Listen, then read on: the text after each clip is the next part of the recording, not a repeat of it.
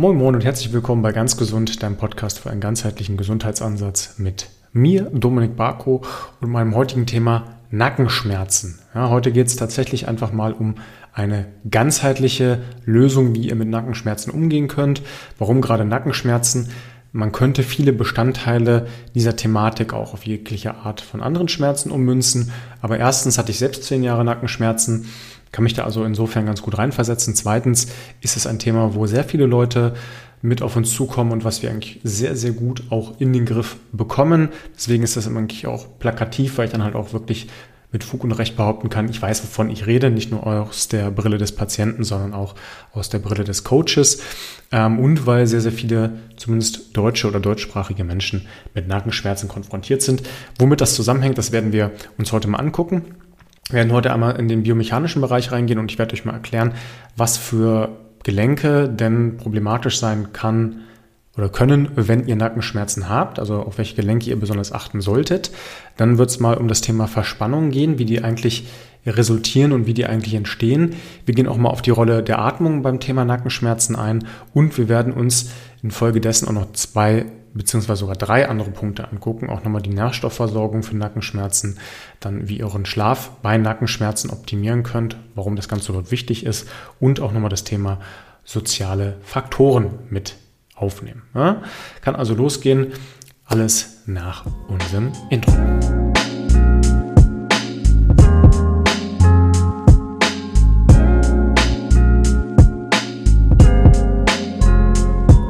Lasst uns doch als allererstes starten mal mit der Frage, welche Gelenke muss ich denn überhaupt in Betracht ziehen, wenn ich Probleme mit Nackenschmerzen habe? Warum spreche ich jetzt von Gelenken und nicht von Muskeln? Weil wenn ihr Nackenschmerzen habt, da häufig der Trapeziusmuskel betroffen ist. Ja, wenn ihr jetzt das Ganze nicht nur euch anhört, sondern auch zuguckt, dann seht ihr das auch. Ich zeige jetzt auf diese Partien, die links und rechts von meinem Nacken sind. Ist der Trapeziusmuskel, den könnt ihr quasi anspannen, indem ihr die Schulter nach oben zieht. Ja, und der ist häufig bretthart und von da aus gibt es dann auch eine Direktverbindung, die dann in den Hinterkopf zieht, beziehungsweise sich dann halt auch an der Halswirbelsäule manifestiert und deswegen da besonders problematisch ist. Ähm, deswegen ist es erstmal wichtig zu sagen, hey, das ist erstmal der Muskel, aber meistens ist das nur das Symptom. Die Frage ist eigentlich eher, warum ist der Muskel hart? Und da können wir jetzt erstmal auf Joint-by-Joint-Ebene, also Gelenk für Gelenksansatz von den Herren Ball und Gray, das ist ein Ansatz, mit dem ich sehr gerne arbeite, erstmal zumindest die ersten Probleme vielleicht identifizieren. Also was ich in der Praxis ganz häufig sehe, ist das Problem, dass die Halswirbelsäule nicht richtig mobil und nicht richtig kräftig ist. Ja, die Halswirbelsäule soll nicht nur Ja-Bewegung machen und Nein-Bewegung machen, sondern die soll auch in der Lateralflexion, also mit dem linken Ohr zur linken Schulter oder mit dem rechten Ohr zur rechten Schulter sich dann gut bewegen können, aber auch hier sämtliche Kombinationsmöglichkeiten ausführen. Auch hier wieder, wenn ihr euch das anguckt, dann könnt ihr euch das nochmal deutlich besser vorstellen. Deswegen guckt da gerne auch mal auf meinen YouTube-Kanal, wenn ihr das nicht ohnehin gerade auch schon guckt. Ja? Hier ist erstmal wichtig, dass ihr die Beweglichkeit in der Halswirbelsäule habt, aber die Halswirbelsäule muss auch kräftig sein. Die Halswirbelsäule ist nämlich ein sehr vulnerabler Bereich.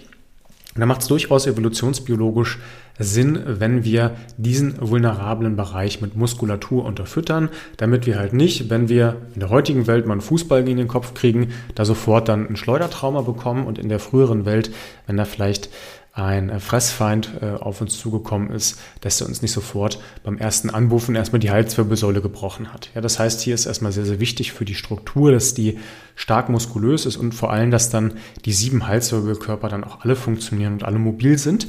Der nächste Part ist gar nicht so weit davon entfernt, das ist die Brustwirbelsäule. Ja, das ist der körperliche Part, der direkt unter der Halswirbelsäule angesiedelt ist.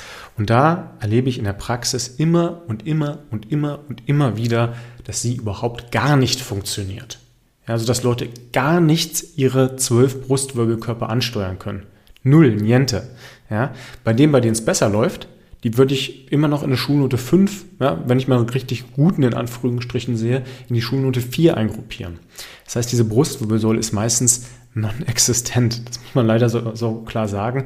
Und hier überhaupt erstmal wieder die Bewegungsfreiheit dem Körper zu geben, dass er sich halt wirklich einfach mal die Beweglichkeit, die wir dann auch benötigen für jede Rotation, also wenn wir uns nach links oder rechts drehen oder für jede Extension, wenn wir nach vorne kommen oder Flexion nach hinten, dass er sich die auch nehmen kann und das nicht mit anderen Gelenken kompensieren muss. Ja? Deswegen Brustwirbelsäule super wichtig, hier im Wesentlichen Mobilität reinzubringen. Kraft ist da eher sekundär. Schulter. Ja, warum ist die Schulter für den Nacken so wichtig? Naja, wir haben irgendwann mal in der Anatomie uns gesagt, hey, das ist ein Nacken, das ist eine Brustwirbelsäule, das ist eine Schulter.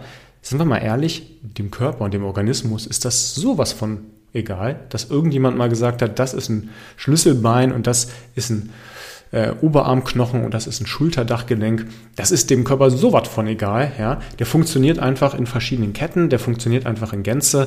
Ähm, und wenn wir das nicht in irgendeiner Schulmeinung oder irgendwo über Studium oder so gelernt hätten, dann wüssten wir auch gar nicht, wie das heißt und dann würde es auch gar keine Rolle spielen, den Körper in so Einzelteile aufzuteilen. Weil wir aber häufig so denken und so ticken, ja, muss man halt einfach festhalten, dass die Schulter sehr, sehr wichtig auch ist für Nackenschmerzen. Das heißt, besonders im Schulterblatt, ja, das ist dieses Dreieck, was hinten über euren Rippenbogen gleiten sollte, braucht ihr ganz viel Beweglichkeit, fehlt bei ganz vielen, ja, dass man einfach mal in der Lage ist, das Schulterblatt zu rotieren, auch in verschiedenen Positionen und auch die Schulter nicht nur im vorderen Bereich zu bewegen, sondern auch gerade im hinteren Bereich, weil dafür unser Körper konzipiert ist. Und das sehen wir sehr exemplarisch immer an Kindern. Wenn Kinder irgendwo was sehen, wo sie sich hochhangeln können, dann machen sie das. Wenn sie klettern können, dann machen sie das. Also die sind sehr viel über Kopf unterwegs. Wir sind das eigentlich wenig bis gar nicht mehr. Ja, unser ganzer Lebensstil ist immer darauf ausgerichtet, dass wir nach vorne arbeiten, dass wir einen möglichst kleinen, in Anführungsstrichen, rückenfreundlichen, ich würde eher fast sagen bewegungsarmen Bewegungsradius haben.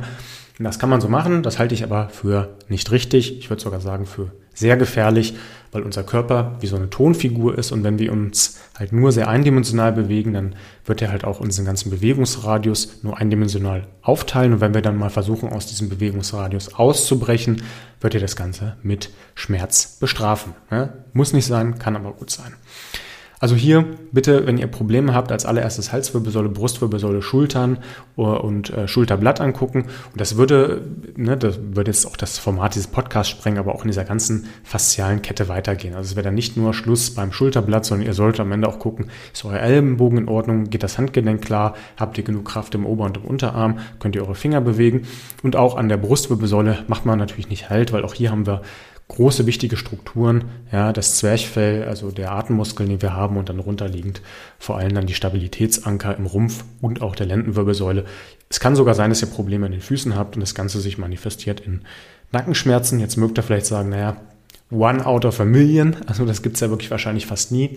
Nee, so selten ist das nicht, weil Probleme sich von unten nach oben mit durchziehen. Also ich habe da schon die wildesten Sachen gesehen. Das ist so dieser erste Bereich, den ich mir bei Nackenschmerzen angucken würde. Der zweite Bereich, und den halte ich eigentlich sogar für den wichtigsten, aber ich weiß, dass dann tendenziell erstmal alle abschalten. Deswegen gebe ich euch immer als erstes gerne den mechanischen Bereich, äh, ist das Thema Verspannung. Ich habe ja vorhin gesprochen, dass dieser Trapezius bei ganz vielen Leuten einfach sehr hart ist. Ne, das sieht man dann, wenn die Schultern so hochgezogen sind oder wenn er einfach wie so Betonsteine quasi auf den Schultern lasten. Man sagt ja auch, ich trage eine hohe Last auf meinen Schultern. Und das zeigt sich dann häufig in sehr verspannten Nackenmuskeln. Da muss man erstmal verstehen, wie so eine Verspannung dann zum, zustande kommt. Ja? Also die Leute denken immer, ich bewege mich zu wenig. Das ist ein Thema. Ja? Ähm, das grundlegende, davor gelagerte Thema ist aber ne, das zweite, was ich jetzt hier anspreche, diese Verspannung. Also eine Verspannung entsteht immer aus dem Gehirn raus. Unser Gehirn entschließt sich, aus welchem Grund auch immer, zu sagen, ich mache die Muskulatur dicht. Ich aktiviere die Muskulatur, ich bringe die Muskulatur auf Spannung. Das macht es in der Regel, wenn wir in einer Stresssituation uns befinden. Ja? Also auch hier wieder, wir haben ein zentrales Nervensystem und wenn das in dieser Stressreaktion, in diesem sogenannten Fight or Flight, man sagt heutzutage auch Freeze-Modus, sich befindet, dann sagt unser Körper alles klar, ich muss Muskelkraft aktivieren, ich muss Glucose in die Muskeln schütten, damit die Muskeln aktiv sind und ich entweder weglaufen oder kämpfen kann. Ja, das haben wir bei jeder Stresssituation. Das ist vollkommen egal, ob wir jetzt in einer wirklich großen Gefahrensituation sind oder in einer, und das ist viel, viel, viel, viel häufiger, selbst kreierten Stresssituation. Ich habe so viele Mails, habe mich gerade mit jemandem gestritten, ich habe das Gefühl der Überforderung, die Familie stresst mich, der Beruf stresst mich, die sozialen Kontakte stressen mich. Ja, das führt dann nicht alles einzeln dazu, aber meistens dieses Aufkumulierte, dass wir ein zu hohes Stresslevel haben und zu selten runterfahren Mit Stress müssten wir eigentlich so reagieren, dass wir den abbauen. Also letzten Endes sagen, ich gehe jetzt sofort ins Training, wenn ich Stress merke, wenn ich die Mails sehe. Also ich fange sofort an, Sprint zu machen, Liegestütz, mich zu bewegen, quasi die Energie, die ich der Muskulatur bereitgestellt habe, auch aufzubrauchen, damit die Aktivität und die Anspannung runtergeht. Oder in erster Instanz natürlich zu gucken, dass ich nicht zu viel Stress habe. Weil ich kann mich auch nicht immer und überall bewegen, das funktioniert halt nicht. Auch bei mir nicht. Ja, das heißt, es gilt hier einfach ein gewisses, gesundes Maß an Stress zu haben. Stress wird sich nie vermeiden lassen und sollte sich auch nicht vermeiden lassen, weil Stress auch ein Wachstumsfaktor ist. Ohne Stress würden wir keinen Muskelaufbau betreiben können, aber Stress in Maßen statt in Massen halte ich heutzutage für angebrachter. Da müssen wir halt auch nicht auf dieser Verspannung rummassieren rumdrücken und da irgendwie sagen, ja, ich muss da irgendwie mit Wärme oder mit Salben oder sowas anarbeiten. Macht's, wenn ihr wollt, aber es löst halt die Ursache nicht und auch evidenztechnisch betrachtet, also wenn wir uns die Wissenschaft angucken, ja, wenig Zeichen, dass so diese Hands-on-Thematiken dann auch langfristig erfolgreich bei Nackenschmerzen sind. Da lieber an der Ursache arbeiten, ursachenorientiert dann die Stressoren runterfahren und tatsächlich dann, wie im Bereich 1 erwähnt, auch mit Bewegung gegen ansteuern, beziehungsweise auch jegliche Art von Auspowern-Bewegung mit reinnehmen, wenn das bei euch noch möglich ist. Viele Leute sind dann auch so eingefahren, dass sie das gar nicht mehr hinkriegen, weil sie halt in so einer Schmerzspirale gefangen sind, dann macht es halt schon Sinn, insgesamt sowieso diesen ganzheitlichen Ansatz zu fahren. Nummer drei, ähm, was ich euch mit auf den Weg geben möchte von meinen sechs Tipps gegen Nackenschmerzen, ist das Thema Atmung. Das ist sehr artverwandt zum Thema Verspannung, weil die Atmung der direkte Pathway, also dieser direkte Weg ist in unser zentrales Nervensystem, um aus diesem Spannungsmodus rauszukommen in den Entspannungsmodus. Ja, also wir können da sehr einfach vom Sympathikotonmodus in den Parasympathikus wechseln und im Parasympathikus wird die Muskulatur nicht mehr so krass mit Glucose geflutet und die Verspannung geht zurück. Genau das wollen wir ja. ja. Das müssen dann keine krassen Atemseminare sein, sondern das müssen Techniken sein, die ihr quasi tagtäglich anwenden könnt, wenn ihr merkt, ich bin im Stress, um dann zu sagen, Wie komme ich jetzt hier in zwei, drei Minuten raus? Wie komme ich jetzt aus dieser Situation, in die ich mich vielleicht gerade reinsteige, wieder raus, in die Gegenwart, in eine achtsame, neutrale Betrachtung? Und da hilft es meistens, mit der Atmung zu arbeiten, weil das der einzige Weg ist, wie wir ohne externe Stimulantien vom Sympathikus in Parasympathikus wechseln können. Und weil das insofern ganz praktisch ist, als dass wir die immer dabei haben. Ja? Jeder hat die Atmung mit dabei, sonst wird es halt irgendwann nach ein paar Minütchen sehr kritisch. Gleichzeitig ist die Atmung auch aus biomechanischer Sicht nicht ganz zu vernachlässigen. Also ihr solltet durchaus auch in Betracht ziehen, dass der größte Muskel eures Körpers, das Zwerchfell, deutlich mehr Auswirkungen auf diesen ganzen Mechanismus der Bewegung hat, als ihr vielleicht vermutet. Ja, das merkt ihr vielleicht schon, wenn ihr wirklich es lernt, tief über das Zwerchfell zu atmen und damit den ganzen Tag eure Lendenwirbel mobilisiert, auch die Brustwirbelsäule, die Rippenbögen mobilisiert, damit ihr einfach auch mehr Entspannung in diesen Oberkörperbereich bringt. Und das ist, wie im Part 1 gerade schon erzählt, immer nicht verkehrt, wenn ihr quasi die vorgelagerten Bereiche, also in dem Fall dann zum Beispiel auch den Brustkorb, die Brustwirbelsäule einfach über die Atmung mit massiert, weil das müsst ihr ja sowieso machen, dann macht es auch gleich richtig. ja? Also das ist einfach eine sehr smarte Thematik, dieses Zwerchfell dann auch mitzutrainieren. Das ist wie so ein Fallschirm, der den Innenbogen eures, eurer Rippen auskleidet, ja, den, den, den Innenbereich eures Rippenbogens auskleidet, so rum. Und das kann euch tatsächlich dann sehr, sehr behilflich sein, sowohl auf Entspannungsebene als auch auf mechanischer Ebene. Wir machen selbst bei uns im Coaching Dinge, die ihr quasi täglich anwenden könnt, aber wir geben euch auch so eine Erfahrung, wo man da wirklich auch mal sagt, wow, ich kann halt einfach mal diese innere Firewall durchbrechen. Ich kann da einfach mal raus aus diesem ständigen Stressdenken und ich schaffe es einfach mal komplett loszulassen und auch mal Emotionen loszulassen. Ja. Ähm, das ist holotropes Atmen, was ähm, gerade Katharina da bei uns mit anleitet. Sehr powerful, sehr, sehr kräftig. Jetzt rede ich ja so viel in Anglizismen. ich bleibe mal bei sehr kräftig. Ich selbst habe da auch, glaube ich, schon ein paar Mal hier in diesem Medium erzählt. Habe das auch schon ein paar Mal gemacht und bei mir hat es dazu echt zu Weinkrämpfen geführt, aber gar nicht zu negativen, sondern dass ich echt weinen musste wie so ein kleines Baby und dass mir danach halt einfach ähm, richtig gut ging auch. Ja, es gibt immer irgendwas, was sich löst. Und da habe ich ja auch schon eine Podcast-Episode zum Thema Emotionen mit der lieben Steffi gemacht, vor gar nicht allzu langer Zeit. Hört euch die gerne auch an, weil da erzählen wir auch nochmal, was passieren kann, wenn man halt so Emotionen loslässt. Und dass wir gar nicht genau wissen, ob erst die Emotion und dann das Problem da ist oder ob einfach so eine Emotion vielleicht aus dem Nichts auspufft und wir dir einfach freien Lauf geben müssen, ohne dass da halt irgendwas Tiefgründiges hintersteht, wo wir Stunden und Minuten und Tage und Jahre darüber diskutieren müssen, sondern einfach zu sagen, keine Ahnung, warum ich traurig bin, ich lasse mal raus und dann ist es weg. Ja, ist, man muss dann auch nicht immer alles bis ins letzte Detail besprechen, weil auch das wieder zu Stress führen kann. Okay, wir haben jetzt also Joint-by-Joint-Approach. Erstens, ja, also mit dem Körper sich bewegen, Verspannung zweitens, Atmung drittens, viertens, Nährstoffversorgung. Das ist jetzt wieder so ein Teil, da gibt es jetzt tausend Supplementhersteller, die sich jetzt hier die Hände reiben würden und euch ganz viele Dinge empfehlen würden. Und das ist natürlich auch etwas, worüber mh, mm, meine Wenigkeit da sehr lange referieren könnte, weil das ähm, nicht nur Teil meines Jobs ist, äh, und ich da auch nicht nur ein absoluter Supplement- und Ernährungsnerd bin, sondern weil mir es auch einfach Spaß macht, da in, in so Themen mit einzutauchen, weil Nährstoffversorgung schon wichtig ist. Das heißt, achtet da auch erstmal auf eure Makronährstoffe, ja, erstmal auf die Gesamtkalorienbilanz. Grob, ja, ich bin da kein großer Freund von Kalorienzählen, aber so grob sollte es schon stimmen. Ne, wenn ihr nur 2000 Kalorien aufnimmt und vermutlich 4000 verbraucht, okay, ne, muss man sich jetzt nichts vormachen, dann ist das mittel- und langfristig zu wenig. Ihr solltet schon euren Kalorienbedarf decken. Und selbst wenn ihr sagt, ich nehme weder zu noch ab, heißt das noch lange nicht, dass ihr den entsprechenden Kalorienbedarf dann richtig kalkuliert habt, weil euer Stoffwechsel, euer Metabolismus sich auch darauf anpassen kann.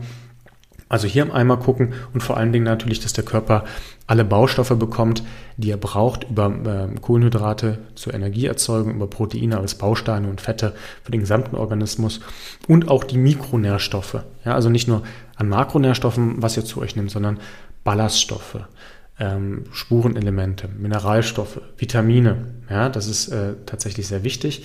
Wenn ich jetzt sagen würde, konzentriert euch auf einen, dann wäre das natürlich gelogen. Aber ich würde es jetzt mal exemplarisch an Protein erklären. Protein ist ein Baustein, den wir quasi in essentieller Form brauchen.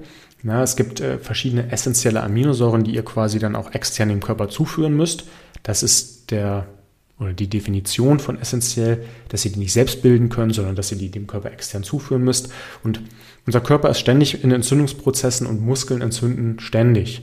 Selbst wenn ihr das nicht merkt, ist das ein ganz normaler Prozess. Das ist halt einfach Teil unseres, unseres Lebens, dass Zellen sich oder Entzündungsprozesse hervorrufen, dass die Entzündungen runterreguliert werden. Ja, das Ganze ist quasi ein sehr komplexes System und dass Zellen halt auch aufgebaut, ausgetauscht werden müssen und gerade auch Muskelzellen größer und kleiner werden. Und dafür braucht ihr halt einfach eine sehr gute Proteinversorgung. Man spricht davon 1,2 bis 1,6 Gramm Sportler in Teilen sogar 2 Gramm pro Kilogramm Körpergewicht. Kein Mensch kann sich sowas vorstellen, wenn er nicht, nicht sowas mal getrackt hat. Aber glaubt mir, das ist schon eine ganz ordentliche Menge. Die meisten Leute mit Schmerzen, mit denen ich dann auch in Kontakt bin, die unterschätzen massiv ihren Proteinbedarf. Also hier sollte man dann entweder seine Ernährung sehr viel ums Protein aufbauen, da halt einfach ein bisschen mehr verstehen, wo Protein drin ist, welche Proteinquellen wir brauchen und wo dann auch diese essentiellen Proteine drin sind, oder halt smart supplementieren. Äh, ich persönlich mache beides, weil es mir selbst, obwohl ich äh, auch Fleisch, Eier und Co. esse, schwer fällt, meinen Proteinbedarf zu decken. Gerade als Sportler ist das nicht immer ganz so einfach, ohne halt dann das ähm, den Darm halt komplett zu überfordern. Ja? Wäre jetzt gelogen, wenn ich sagen würde, ich würde es halt immer mit Kochen hinkriegen. Wäre schön, wäre mir eigentlich fast lieber, aber ich gehe halt gerne auch mal den schnellen Weg, anstatt es zu kompliziert zu machen, weil dann bin ich wieder bei Punkt 2, Stress. Ja, es bringt mir ja nichts, wenn ich sage, cool, ich koche jetzt irgendwie viermal am Tag und denke immer an alles, aber dann habe ich so viel Stress, weil ich dann zu wenig Zeit für meine Familie, meinen Beruf oder meine Freunde habe. Ja? Punkt Nummer 5, den ich gerne mit anbringen würde, ist der wichtigste Regenerationsmechanismus, den wir haben. Denn wenn wir halt davon ausgehen, und das wisst ihr jetzt, dass wir dann auch im Nackenbereich und auch in diesem Muskelbereich und in diesem Strukturbereich immer wieder kleine Entzündungsprozesse haben, die quasi runterreguliert werden müssten, dann machen wir das Ganze unter anderem kognitiv und auch physisch im Schlaf. Das meine ich jetzt nicht im übertragenen Sinne, das mache ich ja im Schlaf. So ist es nicht gemeint, sondern tatsächlich im Schlaf. Also während wir schlafen und die meisten Leute, mit denen ich arbeite, ich die Frage, schläfst du ganz gut, sagen sie so, ja, ist ganz okay, ich schlafe dann so meine sieben Stunden oder ich brauche nur sechs Stunden oder manche sagen auch acht. Darum geht es mir aber gar nicht, wie lange ihr im Bett seid, sondern letztendlich ist entscheidend, wie die Qualität eures Schlafes ist. Und das lässt sich mit einer Frage vielleicht ganz gut klären. Seid ihr nach dem Aufwachen müde und erschöpft? Seid ihr während des Tages auch mal müde und erschöpft? Oder wacht ihr auf und habt für den ganzen Tag Energie? Weil das sollte eigentlich so sein. Das hört sich jetzt für viele fast utopisch an, aber das sollte so sein, dass das nicht jeden Tag so ist. Das ist mir auch klar. Ich habe ja auch zwei kleine Kids, da weiß ich einfach, wie das ist. Ich habe auch mal Stress im Job, da weiß ich auch, dass man vielleicht den Akku manchmal ein bisschen zu weit leer saugt, aber ich weiß halt auch genau, wie wichtig es ist, eine gesunde Schlafhygiene zu implementieren, um dann am Ende erstens nicht in Stress zu geraten, ja, dann sind wir nämlich wieder beim Bereich Verspannung und aber auch diesen Regenerationsmechanismus, den wir besonders in dieser nicht Tiefschlafphase, sondern REM-Sleep-Phase haben. Ja, was ist das jetzt wieder? REM steht für REM, Rapid Eye Movement, also diese schnellen Augenbewegungen, die wir in dieser wichtigen Regenerationsschlafphase haben, die dann erst nach einer Leicht- und Tiefschlafphase eintritt. Jeder, der jetzt inzwischen ein Tracking-Tool hat, also ein Aura-Ring oder äh, ein Whoom-Band, äh, Whoop-Band oder eine Apple Watch oder Fitbit, da gibt es ja inzwischen ganz viele, die kennen das inzwischen, weil diese Schlafphasen auch einigermaßen solide getrackt werden können. Und da ist halt wichtig, Ne, ich sage immer so über einen dicken Daumen, dass man Tiefschlaf und REM-Sleep-Schlaf ungefähr vier Stunden in der Nacht hat. Das sollte man schon hinbekommen. Warum klasse ich das nicht weiter auf? Weil die Tools das meistens gar nicht so genau unterscheiden können, ob das Tief- oder REM-Sleep ist. Ja, also wenn ihr da vier Stunden kumuliert habt, dann ist das schon mal ganz okay. Und über einen dicken Daumen natürlich acht Stunden schlafen. Aber da wird es dann auch wieder, wie bei uns, dann im Bereich ein Schlafcoaching geben, wo man halt auch genau weiß, okay, ne, innerhalb unseres gesamtheitlichen Gesundheitskonzepts ist halt Schlaf einer der wichtigsten Dinge. Und das merkt man ja sofort, wenn man mal eine Nacht durchgemacht hat, dass man am nächsten Tag einfach nicht so leistungsfähig ist, dass äh, im Übrigen auch dann der ganze Metabolismus, also der ganze Stoffwechsel sich äh, anpasst, dass wir viel sensitiver sind, was dann zum Beispiel Zucker angeht, dass wir viel schneller zunehmen, gereizter sind und Co. Also Schlaf auch sehr wichtig für Nackenschmerzen im Gesamtkontext. Und last but not least, sozialer Stress, den wir uns machen. Wir wissen das und das werde ich auch nicht müde zu erwähnen aus einer großgemachten Studie für Rückenschmerzen. Und ich würde jetzt einfach mal behaupten, das ist meine These, da kenne ich keine Studie für, dass das Gleiche auch für Nackenschmerzen gilt, weil sich da Schmerzen im unteren Rücken angeguckt wurden, aber dass Unzufriedenheit im Job der größte gemeinsame Nenner bei Rückenschmerzen ist. Okay, ja, Unzufriedenheit im Job ist für mich sozialer Stress. Das könnt ihr auch übertragen auf Unzufriedenheit in der Beziehung Unzufriedenheit mit eurem sozialen Status, Unzufriedenheit mit dem Freundeskreis, ja, Unzufriedenheit mit der Gesamtsituation, wie man da manchmal so schön sagt. Ähm, das sind alles Sachen, die auch aus den vorher genannten Themen resultieren können. Also na klar, wenn ihr schlecht schlaft, wenn ihr Schmerzen habt, wenn ihr die ganze Zeit in so einer Stressatmung seid, wenn ihr eure Nährstoffe nicht deckt, dann fühlt ihr euch halt einfach nicht fit und gesund, um euch halt den sozialen Gegebenheiten stellen zu können.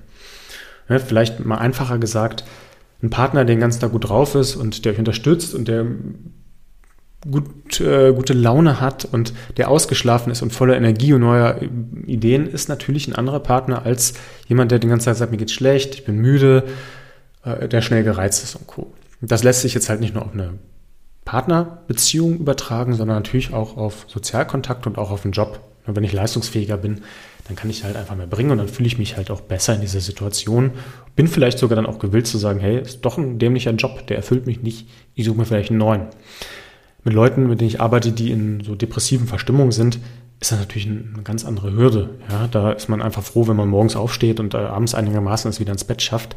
Da denkt man halt nicht daran, seinen sozialen Status irgendwie aufzubauen. Ja, das alles kann sich halt manifestieren in Schmerzen, in der Studie in Rückenschmerzen, aber für mich ist das eins zu eins übertragbar auch auf Nackenschmerzen. Ja, also ich fasse nochmal zusammen. Trainiert, bewegt euren Körper, lernt euren Körper kennen.